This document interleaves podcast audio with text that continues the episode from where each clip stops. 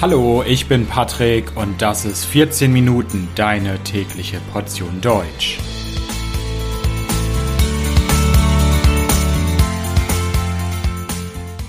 Folge 16. Meine Reise nach Südlaos. Hallo, hallo, herzlich willkommen zu einer neuen Folge von 14 Minuten. Schön, dass ihr zuhört.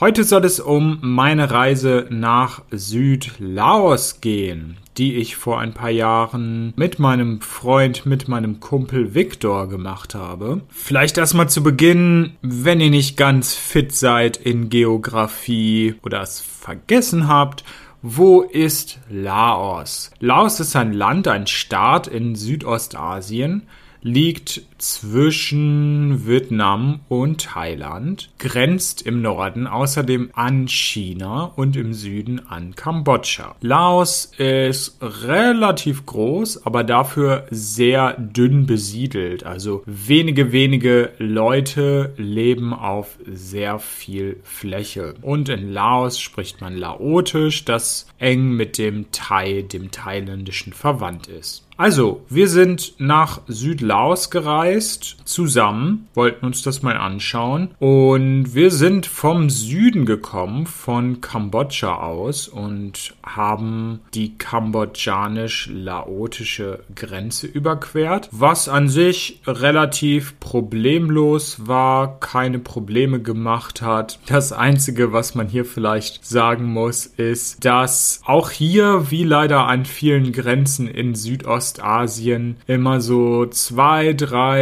US-Dollar extra verlangt werden. Das wird dann auch oft Kaffee- oder Teegeld genannt. Die muss man extra zahlen, sonst wird man wahrscheinlich nicht über die Grenze gelassen. Aber als wir dann selbst in Laos waren, ging es dann auch ganz, ganz schnell mit unserem Minibus, mit dem wir gefahren sind, zu den 4000 Inseln. Was sind die 4000 Inseln? Warum überhaupt Inseln? Ich habe doch gesagt, das liegt zwischen Thailand und Vietnam. Das heißt, es liegt nicht am Meer, oder? Genau, Laos liegt nicht am Meer. Laos ist ein Binnenstaat, hat keinen Zugang zum Meer. Aber durch Laos fließt der Mekong. Der Mekong ist einer der größten Flüsse Asiens, Südostasiens. Und ganz, ganz im Süden von Laos wird der Mekong sehr breit unfassbar breit und im Mekong gibt es tausende von Inseln. Ein paar größer, auf diesen Inseln leben dann natürlich Menschen.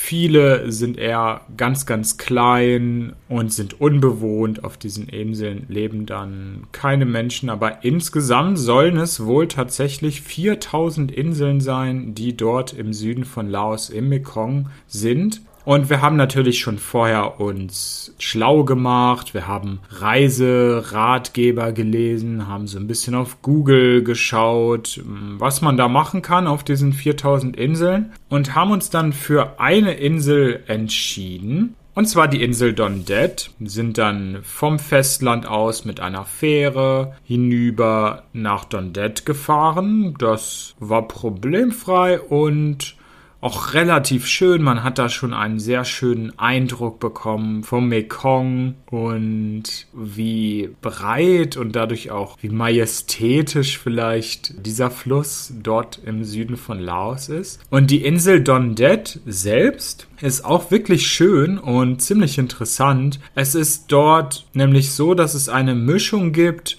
zwischen Gastronomie, Kultur und Natur. Gastronomie heißt Restaurants, Bars und so weiter. Man kann dort ziemlich gut essen, kann auch Cocktails trinken, Cocktails schlürfen am Abend zu günstigen Preisen. Gleichzeitig gibt es auch ein wenig Kultur zu entdecken. Zum Beispiel sieht man typische laotische Reisfelder auf der Insel. Oder man sieht zum Beispiel Reste, Überreste einer Bahnstrecke aus der französischen Kolonialzeit. Ja, Laos war mal Teil von Indochina. Indochina war ein Protektorat Frankreichs Und die Franzosen haben dort damals eine kleine Bahnstrecke gebaut und Reste davon kann man heute immer noch sehen. Ziemlich interessante Geschichte. Also Kultur, Geschichte gibt es auch auf dieser kleinen Insel und das ist wahrscheinlich der wichtigste Faktor Natur. Man kann auf der Insel Rad fahren bis zum südlichsten Punkt der Insel und dort ganz im Süden dann sieht man Stromschnellen und Wasserfälle. Wunder, wunderschön. Wasserfälle, das heißt, Wasser stürzt hinab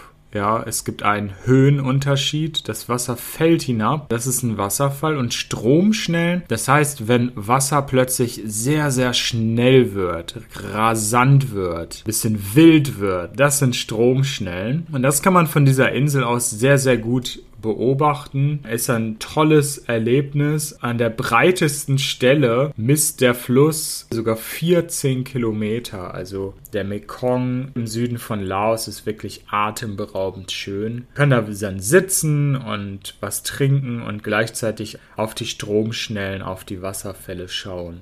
Und das war die Insel Dondet. Wir sind dann nach ein, zwei Tagen weiter, sind wieder zurück aufs Festland und sind dann weiter nach Champasak gefahren.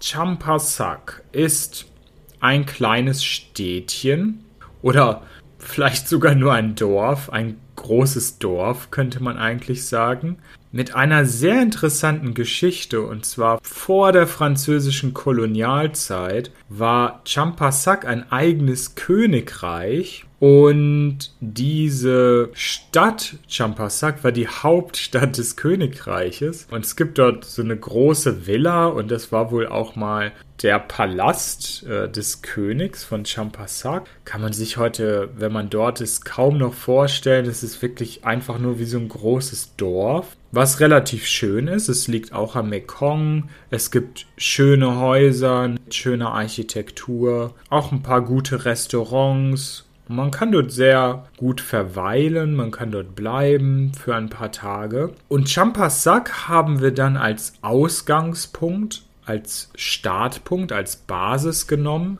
um zum Wat Phu zu fahren. Wat Phu, das ist ein Tempel oder ein Tempelkomplex der Khmer und ist UNESCO Weltkulturerbe. Vor langer, langer Zeit, vor ungefähr 1000 Jahren, war das Khmerreich ein sehr, sehr bedeutendes Reich in Südostasien. Kambodscha gilt als Nachfolger des Khmerreiches. Es finden sich aber auch einige Tempel der Khmer im heutigen Laos, im heutigen Thailand zum Beispiel. Und Wat Phu ist einer dieser Tempel, dieser Khmer-Tempel, ist UNESCO-Weltkulturerbe. Das heißt, der Tempel hat einen besonderen Status, weil er besonders ist, speziell und geschützt werden soll. Und aus meiner Erfahrung, ich habe diesen Tempel gesehen, ich habe diesen Tempel besucht, er ist zu Recht UNESCO-Weltkulturerbe. Also zum einen historisch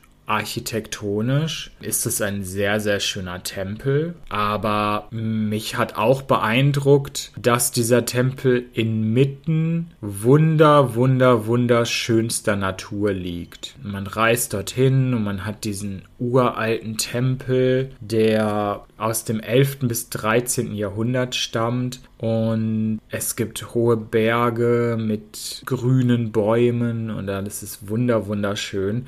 Also es ist wirklich einer der schönsten Orte, die ich jemals besucht habe und obwohl es UNESCO Weltkulturerbe ist, waren dort fast keine Besucher. Also man ist dort fast allein, was es noch schöner macht, finde ich. Das war Wat Phu.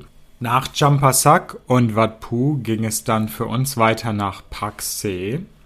Pakse ist nicht weit von Champasak entfernt und im Gegensatz zu Champasak ist Pakse eine relativ große Stadt, also etwas, was man wirklich eine Stadt nennen kann, was diesen Namen verdient. Und Pakse gilt als auch die Stadt in Südlaos, also die größte Stadt in Südlaos, ist relativ schnell zu erreichen von Champasak. Man fährt vielleicht eine Stunde maximal von Champasak nach Pakse. Aber obwohl Pakse eine große Stadt ist, hat diese Stadt nichts zu bieten. Oder nicht viel zu bieten zumindest. Man kann dort nicht wirklich viel machen. Es gibt ein paar Restaurants, aber ansonsten ist es einfach eine langweilige Stadt, in der Menschen wohnen. Zumindest habe ich das so wahrgenommen.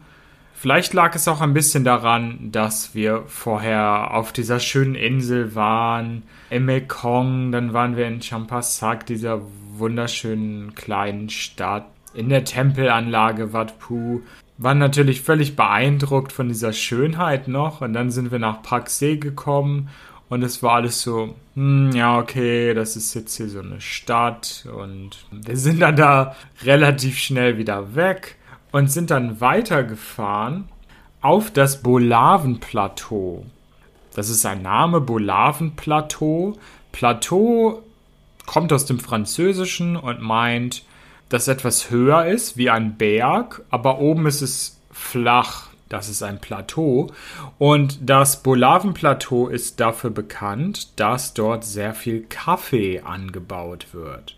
Müsst ihr mal drauf achten, vielleicht, wenn ihr irgendwo Kaffee kauft, es gibt nicht so oft im Supermarkt Kaffee aus Laos äh, vom Bolaven-Plateau, aber wenn ihr vielleicht in speziellere Kaffeegeschäfte geht, entdeckt ihr vielleicht Kaffee vom Bolaven-Plateau.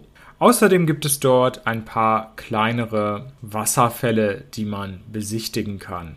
Wir sind dort also hingefahren nach Pak Song, ein Dorf, kann man sagen, das auf dem Bolaven-Plateau liegt. Und das war auch ein bisschen abenteuerlich, denn wir waren, bevor wir nach Laos gefahren sind, in Kambodscha. Und in Kambodscha ist alles ein wenig anders. Man denkt vielleicht, hm, das sind Nachbarländer, das ist alles gleich, Kulturen unterscheiden sich ein bisschen, aber nicht so stark. Deswegen dachten wir, ah ja, wir fahren nach Pak Song und wenn wir in Pak Song sind, leihen wir da einfach einen Roller aus, einen Scooter, um ein bisschen herumzufahren. Das hat nicht funktioniert. Man konnte dort einfach nichts ausleihen. Also, obwohl da Touristen hinfahren, auf das Bolavenplateau und es auch Gästehäuser und ein Hotel und so weiter gibt, gibt es in diesem gesamten Ort keine Möglichkeit, einen Roller auszuleihen. Und wir waren dann ein bisschen beschränkt, konnten nicht alles machen, was wir eigentlich wollten. Wir haben zum Beispiel dann keine Wasserfälle gesehen und mussten ein bisschen improvisieren und haben dann eine Kaffeeplantage spontan besucht.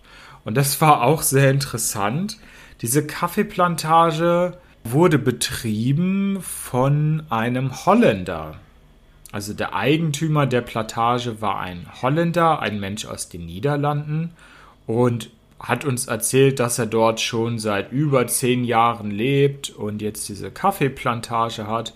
Und dann hat er eine Tour mit uns gemacht, hat erklärt, wie man Kaffee anbaut, wie man den Kaffee erntet, wie man aus den Kaffeebohnen eigentlich das fertige Produkt Kaffee macht und so weiter. War wirklich sehr interessant, weil ich davor nie darüber nachgedacht habe, ja, wie wird eigentlich Kaffee produziert? Und danach durften wir auch etwas von seinem Kaffee trinken, den er dort anbaut. Und ich muss sagen, der war wirklich sehr, sehr, sehr, sehr gut. Also wenn ihr mal guten Kaffee trinken wollt, dann fahrt auf das Bolaven-Plateau nach Paksong und fragt, hey, wo ist denn hier der Holländer mit dem Kaffee? Kann ich nur sehr empfehlen. Danach sind wir dann zurückgefahren nach Paksee, weil wir dann den Nachtbus genommen haben, um nach Nordlaos zu kommen. Wir haben praktisch die gesamte Mitte von Laos übersprungen, haben sie nicht bereist, weil wir einfach nicht genug Zeit hatten und sind direkt mit dem Nachtbus in die Hauptstadt nach Vientiane gefahren. Aber da sind wir dann schon im Norden und das wird vielleicht dann eine Episode in der Zukunft. Heute will ich mich auf Südlaos beschränken und damit sind wir auch am Ende dieser Episode schon angekommen. Ich bedanke mich sehr fürs Zuhören. Ihr wisst, dass ihr das Transkript zum Nachlesen auf der Website findet www.14minuten.de. ist die Adresse, die ihr eintippen müsst. Ich wünsche euch alles Gute. Bis bald. Ciao, ciao.